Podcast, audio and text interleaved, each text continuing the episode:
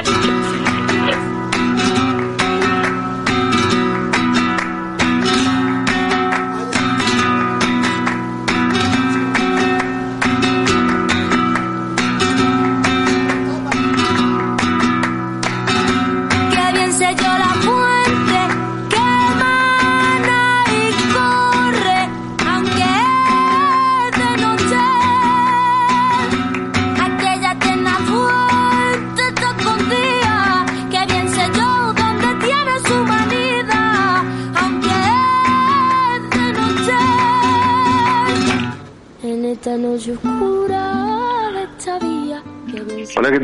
Noches.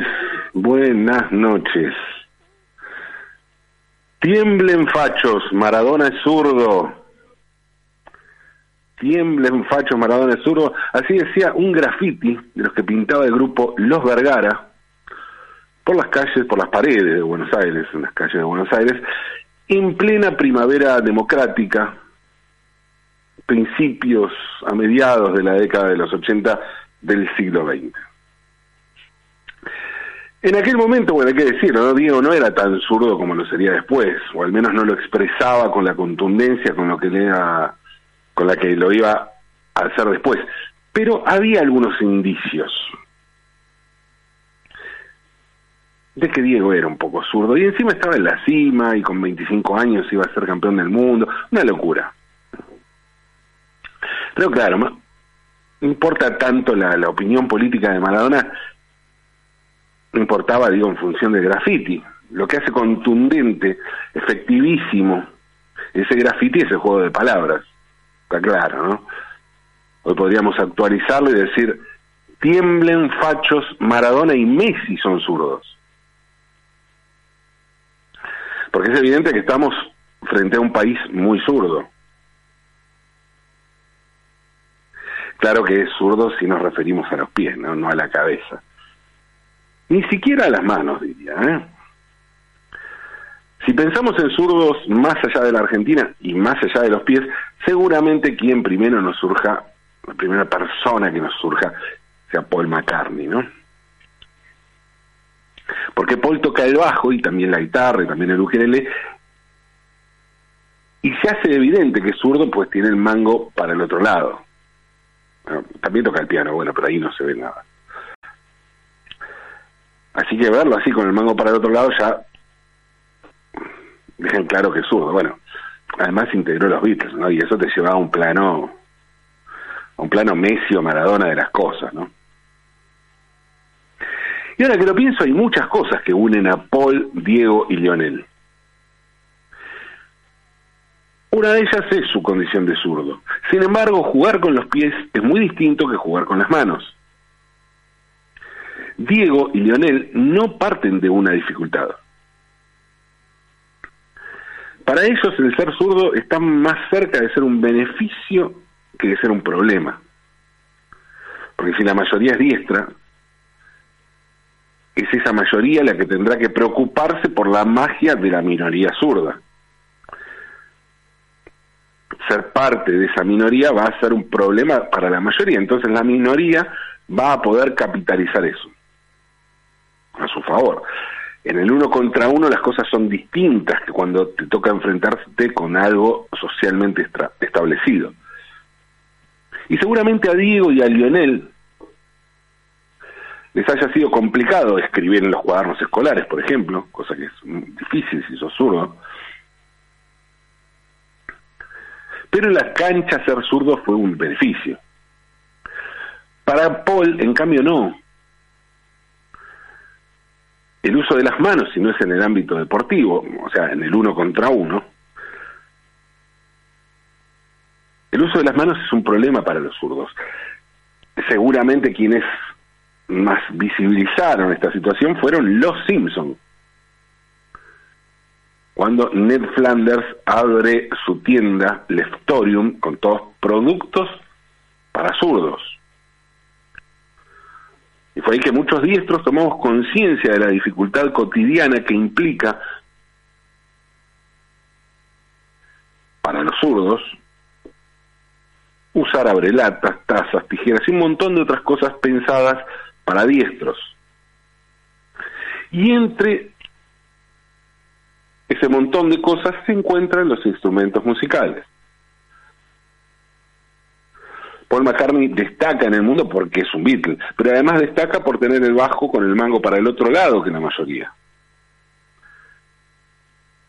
Que la guitarra o el bajo se tocan con la mano más diestra, o sea, con la no, con la mano más diestra. No, ya empecé mal usando diestro como sinónimo de capaz.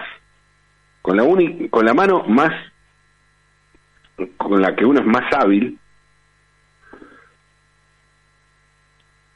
provocando el sonido y con la otra cambiando las notas. ¿Hasta qué punto, no? Está está pensado para diestros el mundo que diestro es hábil. Un diestro toca con la derecha y mete las notas con la izquierda, y el zurdo lo hace al revés. Esto en el caso de los instrumentos que permiten un cambio de cuerdas para lograr un cambio de posición. Pero el asunto es distinto en otro tipo de instrumentos, cuya disposición no se puede cambiar, como ocurre con el piano, por ejemplo. Claro que si hablamos de música estamos hablando de arte y el arte es un terreno donde las cosas se dirimen de un modo completamente subjetivo. A alguien le gusta un artista y a alguien no. No hay un resultado, no hay goles para decidir eso. Pueden existir los rankings o todo tipo de estadísticas, like, lo que sea, pero lo que finalmente importa es el gusto de cada persona que consume arte. La subjetividad del arte les permite a los artistas transformar una carencia o una dificultad en un estilo. René Laván era diestro, por ejemplo, pero de chico perdió la mano derecha solo le quedó la izquierda, y con la izquierda se transformó en el prestidigitador más grande del mundo. ¿Alguien puede pensar que René seguía siendo diestro luego de la magia desplegada con esa zurda entrenadísima? El caso de René Laván es muy particular porque tuvo que reinventarse y hacer con la mano izquierda lo que ningún diestro logró hacer siquiera con la derecha. Diría que con la que lo que ninguna persona logró hacer con dos manos.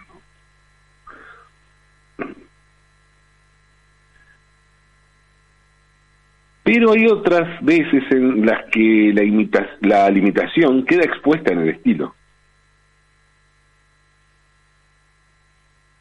Y así todo, por la magia de la subjetividad del arte, el resultado puede ser maravilloso. Si ser zurdo implica una dificultad en un mundo hecho para diestros, pensemos qué pasa si a eso le sumamos el hecho de ser mujer negra y pobre a principios del siglo XX en los Estados Unidos. Bueno, con todas esas dificultades, adversidades, Elizabeth Cotten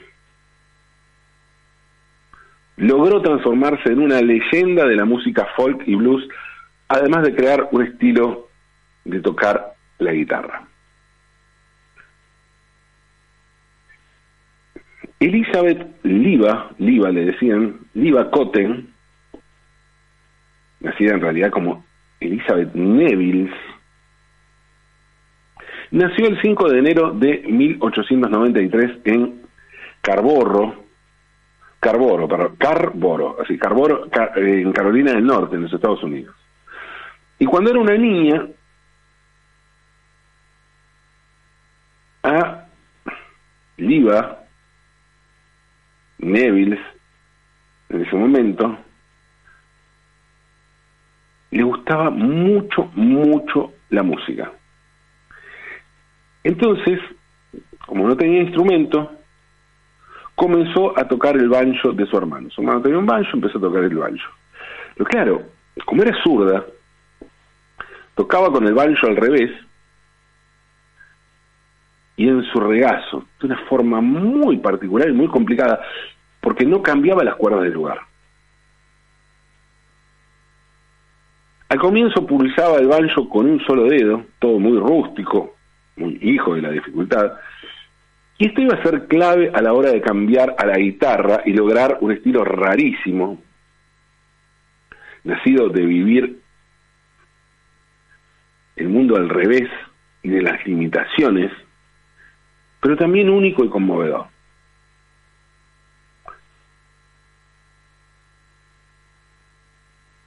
Y Elizabeth Nevis en ese momento, que iba a ser Elizabeth Cotten, además comenzó a componer canciones en el banjo. Y este dato también es importante porque estas canciones compuestas antes de cumplir los 12 años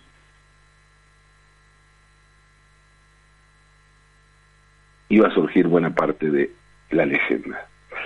A los 12 años, Cotten se compró su primera guitarra con el dinero que ahorró trabajando como empleada doméstica. 12 años, una chica y trabajaba como empleada doméstica. Y esa edad ganaba un dólar por mes en Chapel Hill, en Carolina del Norte. Y el instrumento que se pudo comprar con lo que ahorró le costó 3,75 dólares. es poco, pero si ganaba un dólar por mes, lo que tuvo que ahorrar, por favor.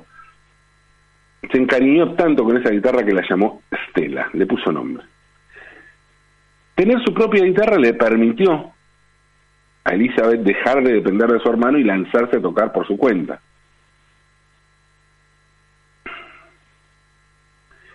Y como les dije, ya había empezado a componer canciones con el banjo y con su guitarra la actividad se afianzó mucho más.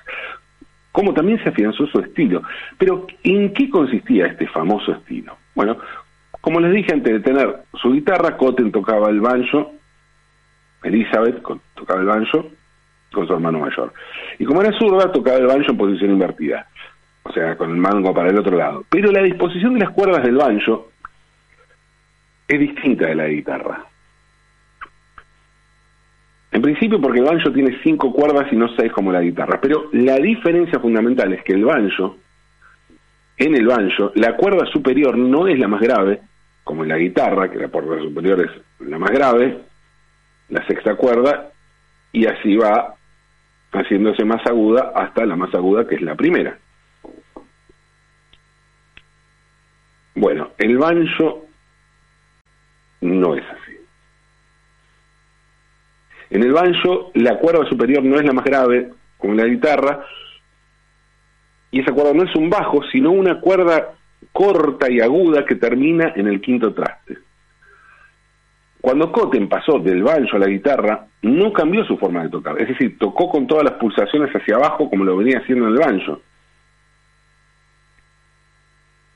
Y eso al sonido le dio un cambio total.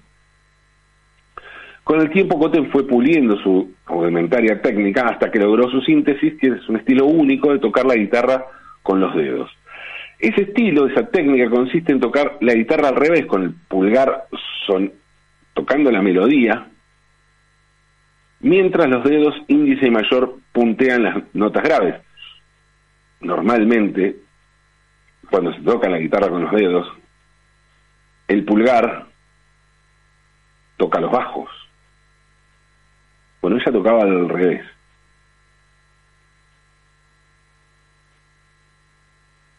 Y digo dedos índice mayor porque lo del índice, dedo mayor está por verse, ¿no? Se observan videos con los videos de Elizabeth Cotten, que hay varios en YouTube y son muy recomendables realmente. Seguramente pensarán que toca solo con el pulgar y el índice. Yo cuando la vi dije, esta mujer está tocando con dos dedos. También mete el, mayor, pero básicamente parece estar tocando con el índice y el pulgar. Por tocar así, al principio le decían que tocaba mal, pero ella insistió con su técnica, con su estilo, y muchos años después en una entrevista contó lo siguiente, dijo, quería tanto a la música que podía sentirla. Pero claro, no se trata solo de sentir, Su característico estilo de bajo alterno ahora se conoce como Cotten Picking, o sea, pellizcado de Cotten, tiene su apellido en esto que hoy es considerado una técnica. y además sus técnicas del llamado finger picking, o sea, este pellizco de dedos, ha sido tomado como influencia por muchos músicos que se interesaron por esta forma de tocar que evidentemente traía consigo un determinado sonido. Claro que todo esto que les cuento vendría mucho después, porque la vida de Elizabeth transcurría por otros carriles bien distintos. Porque si bien tocaba la guitarra y cantaba y componía algunas canciones, Elizabeth no tocaba en público, ni se dedicó a la música, ni mucho menos. No, a los 17 años Elizabeth, que hasta ese entonces se llamaba, como les dije, Elizabeth Neville, se casó con Frank Cotten, y de allí su apellido con el que es conocida Elizabeth Cotten. La pareja tuvo una hija, Lil, y durante años estuvieron viviendo en diferentes ciudades hasta que finalmente decidieron instalarse en la capital, o sea, en Washington, D.C. Elizabeth Cotten, mientras tanto, tocaba la guitarra ocasionalmente en la iglesia o en casa, y mientras tanto trabajaba como empleada y vivía con su marido y su hija. Cuidado. Su hija y bueno, en su casa. Pero un día su vida dio un giro total debido a un hecho fortuito. A mediados de los años 50, Cotten trabajaba en los grandes almacenes Landsburg de Washington cuando encontró a una niña perdida y ayudó a la niña a encontrar a su madre. Esta madre, esta señora, que perdido a su hija, y que la, la encontró gracias al cuidado de Elizabeth Cotten, resultó ser la musicóloga Ruth Crawford Seeger. Y esta señora, esta musicóloga, le ofreció a Elizabeth Cotten trabajo como niñera de sus hijos. Elizabeth comenzó a trabajar para los Seeger y para este trabajo rescató su vieja guitarra para cantarles canciones a los niños. Claro, de repente los integrantes de la familia, imagínense, una musicóloga, observaron a la niñera y a cómo estaba tocando la guitarra. Le llamó la atención el estilo, especialmente de Mick Seeger, uno de los hijos del matrimonio, que registró algunos de los temas con su grabadora y le gustaron tanto que gestionó para publicar un disco titulado Folk Songs and Instrumentals with Guitar. Canciones folclóricas e instrumentales de guitarra, ¿no? Y aquí hay que aclarar algo, porque entre las muchas rarezas en la vida de Elizabeth Cotten, muchas, como vimos, está la de ser una intérprete instrumental. O sea, Cotten canta y toca la guitarra, sí, pero es más guitarrista que cantante. Y toca muchos temas instrumentales, algunos que los canta también y otros son solo instrumentales. Y hablo de esto como una rareza porque el lugar que solían tener las mujeres en la música en aquel momento, y más para las negras, era la de cantante, ni instrumentistas ni compositoras. Y Cotten, con su particular técnica para tocar la guitarra, es sobre todo instrumentista y compositora. El disco tuvo bastante éxito, especialmente el tema Freight Train o Tren de Carga, y aquí hay otra curiosidad más, porque este tema fue compuesto por la propia Cotten en 1904, cuando tenía apenas 11 años. Por eso les decía, de la actividad compositiva, cuando ella solo tocaba el banjo y no tenía ni siquiera su guitarra. El tema se hizo bastante conocido al punto tal que años después iba a tener versiones de un montón de artistas. Iban a grabar Peter Paul and Mary, Jerry García, Bob Dylan, Juan Baez, Devendra Banhart, Laura Gibson, Laura Baez, Taj Mahal, bueno, una gran cantidad de artistas que iban a grabar Freight Train. Tras la publicación del álbum, Elizabeth comenzó a realizar actuaciones acompañada por Nick Seeger, este músico de la familia Seeger, que le había grabado y tanto le había llamado la atención. Durante los años 60, Elizabeth Cotten realizó conciertos junto a grandes figuras del blues y de la música folk como Mississippi John Hart, John Lee Hooker, Maddie Waters, y participó en festivales eh, como el Newport Folk Festival, festivales importantes de, de, son, de folk y de blues. Un interés por sus canciones y esto lo llevó la llevó a escribir nuevo material que publicó en 1967 acompañada por su nieto Shake Sugary. Y uno de los temas más conocidos de esta época tiene justamente el nombre de su nieto, Shake Sugary. Justamente pueden ver también en YouTube, pueden encontrar una versión de Shake Sugary interpretada en, viva, en vivo por Bob Dylan. Con lo que obtuvo, con sus actuaciones y con los muchos premios que recibió, Elizabeth Cotten se compró una casa y se mudó a Siracusa, en Nueva York, en el estado de Nueva York, junto a su hija y su nieto, donde continuó actuando y realizando grabaciones hasta pasados los 80 años. Elizabeth Cotten murió el 29 de junio de 1987 en su casa, en Siracusa la casa que se había podido comprar gracias a lo que obtuvo como música, murió a los 94 años. Negra, pobre, mujer y zurda le dijeron que tocaba mal la guitarra, pero la historia la recuerda sus canciones, por supuesto, pero también con un estilo que lleva su nombre, el cotton picking. Porque de eso se trata un estilo, de ver la vida con otros ojos, desde otro ángulo, de revisar los moldes y si es necesario, también romperlos.